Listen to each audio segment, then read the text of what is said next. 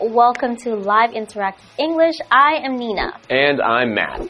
And today we're going to be looking at an article called From Mainstream Star to Critics' Choice The Rise of Robert Pattinson. Ooh, I know Robert Pattinson from the Twilight Saga, Yeah, right? right.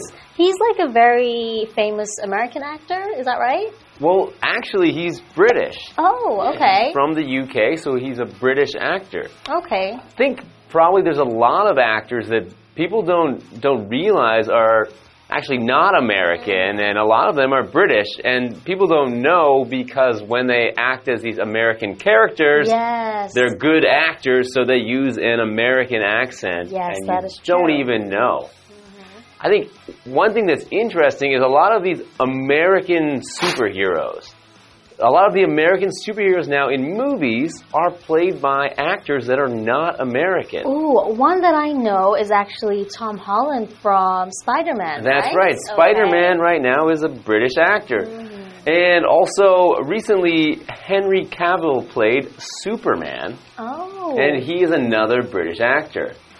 Huh, that's very cool. And if you also think about it, Robert Pattinson recently played Batman in the newest Batman movie. Right. So all of these superheroes are actually British actors, and people think, you know, American superheroes like like Superman and everyone should be, you know, American, but they're actually British actors. I Oh. guess at least the actor who who has played Captain America is that we know. Yeah. okay, so it sounds to me that the British are more likely to be superheroes. Well, maybe. Anyway, I guess we'll see about Robert Pattinson and his rise to fame when we get into the article today.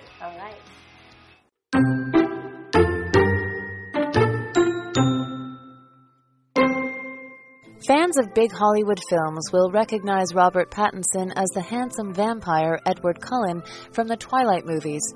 Others, however, will know him for his work with skilled directors like David Cronenberg and Robert Eggers. Indeed, the 37 year old British actor has impressed audiences of both mainstream blockbusters and smaller independent productions, something not many actors working today have managed to do. Welcome back, everyone. Today we're covering part one of From Mainstream Star to Critics' Choice The Rise of Robert Pattinson. And here we have a word mainstream means popular and well known, such as mainstream music, right? So usually something that is mainstream or mainstream music, for example, you can hear it on the radio and many people know about it. Mhm, Yeah. That's right. So we also have another interesting word, which is critic's choice. So a critic is someone who decides or someone who tells others how good or bad something is. So a movie critic tells people how good or bad a movie is. You might see a movie critic writing articles in a newspaper or a magazine. And so a critic's choice would be what they choose as the best. So you might have a mm-hmm. critic's choice movie, or in this case, a critic's choice actor, meaning that many critics think that Robert Pattinson is the best. Okay, so now let's learn more about Robert Pattinson.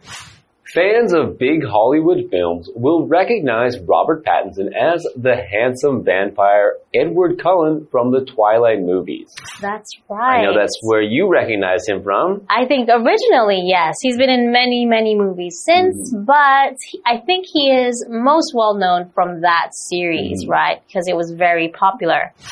Others, however, will know him for his work with skilled directors like David Cronenberg and Robert Eggers. Okay. So we learned the word skilled. Skilled is an adjective. It means having the ability, knowledge, or expertise to do something well. So for example, Tamara is very skilled at the violin. So Matt, are you skilled at anything? I think I'm pretty skilled at at speaking and talking. As you can see right now, I'm speaking and talking to you with my, you know, in a very skilled way. Okay. I'm very skilled at that. All right, that works then. So the article continues. Indeed, the 37 year old British actor has impressed audiences of both mainstream blockbusters and smaller independent productions. Something not many actors working today have managed to do. Okay, so it sounds like he's quite versatile, right? Yeah, so not only doing these mainstream movies, but also independent productions. So independent movies. So independent is an adjective and it means not relying on others and capable of making decisions and taking actions on one's own. For example, Sid prefers independent coffee shops to the big chains. Mhm. Okay, so an independent coffee shop might just be like a local coffee shop that mm-hmm. someone opened up, whereas a big chain might be like Starbucks, mm-hmm. right? And in the case of an independent movie, it means it's not made by one of the big movie studios that, Yeah. you know, put like, it's not made by Disney or Warner Brothers. Mm-hmm. It's made by an independent, so a smaller movie studio or a smaller group of people making a movie. Yeah. So we mentioned that Robert Pattinson has done something that not many actors have managed to do. So to manage is a verb and to manage to do something means to do something um, that took a lot of hard work to do. It wasn't easy, but you were still able to do it. So to overcome some kind of challenge or difficulty to do something. So for example, I haven't managed to do my homework yet, but I will finish it by the end of the day. That's what I tell my mom when I'm playing video games, and that's what I used to tell my mom. I don't need to tell her that anymore. It's what I used to tell her when I was playing video games and I wanted to finish the last level. I'll say I'll manage to do it by the end of the day. Do you actually end up doing it? Just, you know, in the morning before school, Ah, okay. very quickly. I used to do it on that period, on that class, right when the teacher arrived, and I would just like quickly borrow someone's book and copy everything down. oh, okay. So Yeah, not a great, but you managed to do it. exactly. I managed to do it. Okay, so that's very interesting things we've learned about Robert Pattinson, and I think we'll learn more when we come back after the break. See you later.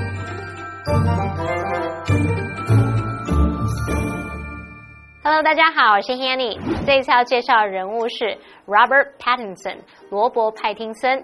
那么标题写到说，From mainstream star to critics' choice，其中这个 mainstream 是形容主流的，像我们可以用来形容思想啊、信念等等是主流的。那么 critic 它可以指电影、书籍、音乐等等的批评家，或是评论家，或是批评者的意思。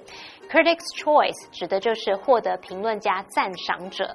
好，那爱看好莱坞大片的影迷应该都会认出罗伯·派汀森就是《暮光之城》系列电影里面那一位英俊的吸血鬼。那有些人则是因为他跟一些功力精湛的导演合作的作品而认识他的。课文就写到，这位英国演员在主流卖座强片和那种规模比较小的独立制作中，都给观众留下了深刻的印象。这是当今没有多少演员能够做到的事。妮娜老师就用到 versatile 来描述这位演员，v e r s a t i l e，versatile 或是念作 versatile，它是形容多才多艺的，或是有多种技能的。那课文单字 skilled，它可以形容是需要专门技能的，或是熟练的。老师在讲解时用到 expertise，我们在 expert 后面加上 i s e，那构成这个名词，它可以表达专门知识、技能或者是专长。下一个单词 independent，它是形容独立的、自立的。manage 在这边当动词来表达设法顺利完成，尤其是指困难的事情。那后面一般就会接 to 加原形动词哦。好，那接着回到课文中。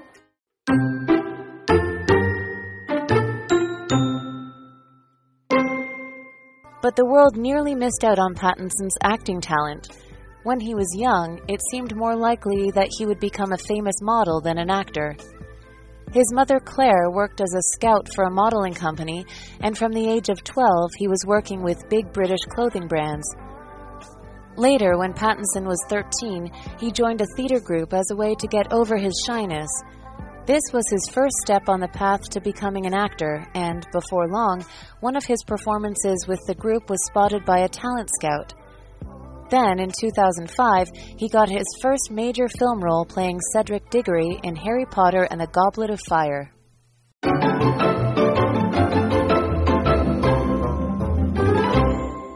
Welcome back. Before the break, we were learning a little bit about Robert Pattinson and his career. So we learned that he, you know, first came to fame from the Twilight movie saga, and that's where most people know him from. Mm. But that he's also done lots of other films and independent films, and that have made him a big star and made him, you know, an impressive actor. He's been able to show everyone that he's a good actor through doing these independent films. Yes, indeed. So now let's learn a little bit more about Pattinson's career. But the world nearly missed out on Pattinson's acting talent. Interesting. So his acting talent, talent is a natural ability or skill in a specific area. So for example, David's parents knew he had a talent for baseball from the first time he played. Okay. So are you talented or do you have any talents, Matt? Well, I already said before the break that I'm a skilled speaker. Speaker, I'm skilled okay. in talking, so I could say that that's a talent of mine. Because Okay. something you are skilled at is probably something that is a talent of Ye- yours. Well, yeah, but usually the difference between skill and talent is talent Oh, okay. usually is you're born with it, You right? could have, a natural, talent. talent. So you didn't need to work at something, unlike Yes. a skill where you had to work to become better. Yeah. You have a natural talent. You know, I think my singing's pretty good, so maybe that's a natural talent I have. I've heard you sing. Mm-hmm. It's it's good. All right, continuing. When he was young, it seemed more likely that he would become a famous model than an actor. Hmm. His mother, Claire, worked as a scout for a modeling company, and from the age of 12, he was working with big British clothing brands. Okay. So his mother was a scout for a modeling company. So a scout is someone that looks out for things of interest or danger. Hmm. In sort of like an army or a military, a scout is looking for things ahead, trying to find things that might be dangerous or things that they might be useful mm-hmm. to the soldiers. But in this case, a modeling scout is looking for things that might be useful to a modeling agency. yeah. So you're looking for talented models or young people who might become models. And in this case, Robert Pattinson became a model at first. Okay, so he started off as a model. Later, when Pattinson was 13, he joined a theater group as a way to get over his shyness. Okay, so maybe he was very shy and he needed to work on that. This was his first step on the path to becoming an actor and before long, one of his performances with the group was spotted by a talent scout. Mm-hmm. Okay, so he started getting into theater and performing and then a talent scout was able to watch him. Right. So we mentioned, mentioned talent before and we mentioned scout. So a talent scout is a scout who's looking for talent, Talents. looking for talented people. So Robert Pattinson started to do this theater class because of his shyness, to get over his shyness. Yes. So shy is an adjective, but shyness is a noun because when we add mm-hmm. ness to an adjective like shy, it becomes a noun. Mm-hmm. So shyness means the state of being shy. Yeah. So to be shy means being nervous or uncomfortable around other people or maybe not feeling comfortable to talk to other people or to connect with other people. Mm-hmm. Mm-hmm. So for example, sadly, shyness can prevent people from making new friends. Hmm. It's true. Okay, so continuing. Then in 2005, he got his first major film role playing Cedric Diggory in Harry Potter and the Goblet of Fire. I remember that one. No, I actually forgot that he was in the Harry Potter movies. Yes, I think it was the four, third or fourth movie where there were the games and Cedric ended up dying, killed by Voldemort. Oh, okay, that's right. So yeah, he was only in the one movie. Yes, Because that movie. character was not around for very long. Yeah, unfortunately. But I think he played it very well. Hmm. That makes sense why I forgot, but he's just for one movie. I always remembered him for Twilight. yeah, I think when he played in Harry Potter, he was a lot younger. hmm Okay, well, that's it for today, but we're going to learn more about Robert Pattinson next time in part two, and we'll see you then. Bye.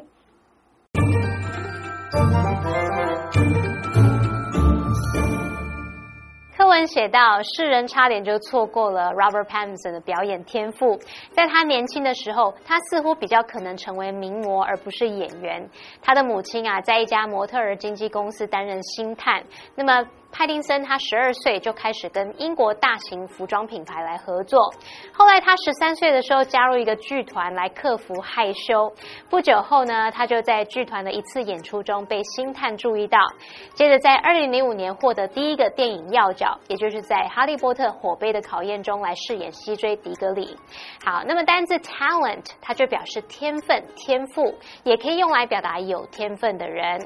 文中的 talent scout。就可以指星探或是物色星宿的人。我们补充一下，其实 scout 这个字可以指侦察兵，那它也可以用来指像球探啊、星探等等这些发掘新人的人。好，我们再看到课文单字 shyness，它表示害羞、羞涩，它是由 shy 害羞的，再加上名词字尾 n e s s 而来的。那注意它是不可数名词哦。这边三个重点，我们要进入文法时间。我们来看第一个重点是 miss out，表示失去、错过，后面可以接 on 加名词去表达失去、错过拥有什么什么的机会，像是 don't miss out on such a great opportunity，千万别错过这么好的机会哦。第二重点是连缀动词 seem，它表示似乎、好像。以下介绍几种常用句型，第一种你可以用 seem 加形容词，像 Amy seemed upset this morning，Amy 今天早上似乎不开心。第二个，你可以用 seem like 加名词或子句，像 Greg seems like he's determined to win。Greg 看来似乎有必胜的决心。第三个，你可以用 seem 加上 as if 或是 as though 主词加动词。例如，When they first met, it seemed as if they had known each other for a long time。他们初次见面时，仿佛像是已经认识彼此很久了。 第三个重点是 get over 的用法。那首先第一种，我们可以表达克服，像克服困难啊、问题等等。例如，One way to get over your fear is to face it。克服恐惧的一个方法是去面对它。那第二个意思可以表达从疾病啊，或是令人不悦的经验当中恢复释怀。像 It took her two years to get over the breakup。她花了两年的时间才从分手中恢复。好，那以上是这些讲解，同学别走开，马上回来哦。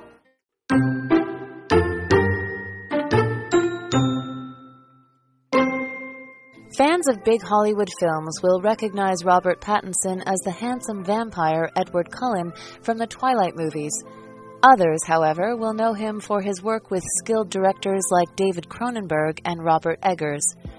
Indeed, the 37 year old British actor has impressed audiences of both mainstream blockbusters and smaller independent productions, something not many actors working today have managed to do. But the world nearly missed out on Pattinson's acting talent. When he was young, it seemed more likely that he would become a famous model than an actor. His mother Claire worked as a scout for a modeling company, and from the age of 12, he was working with big British clothing brands. Later, when Pattinson was 13, he joined a theater group as a way to get over his shyness. This was his first step on the path to becoming an actor, and before long, one of his performances with the group was spotted by a talent scout. Then, in 2005, he got his first major film role playing Cedric Diggory in Harry Potter and the Goblet of Fire.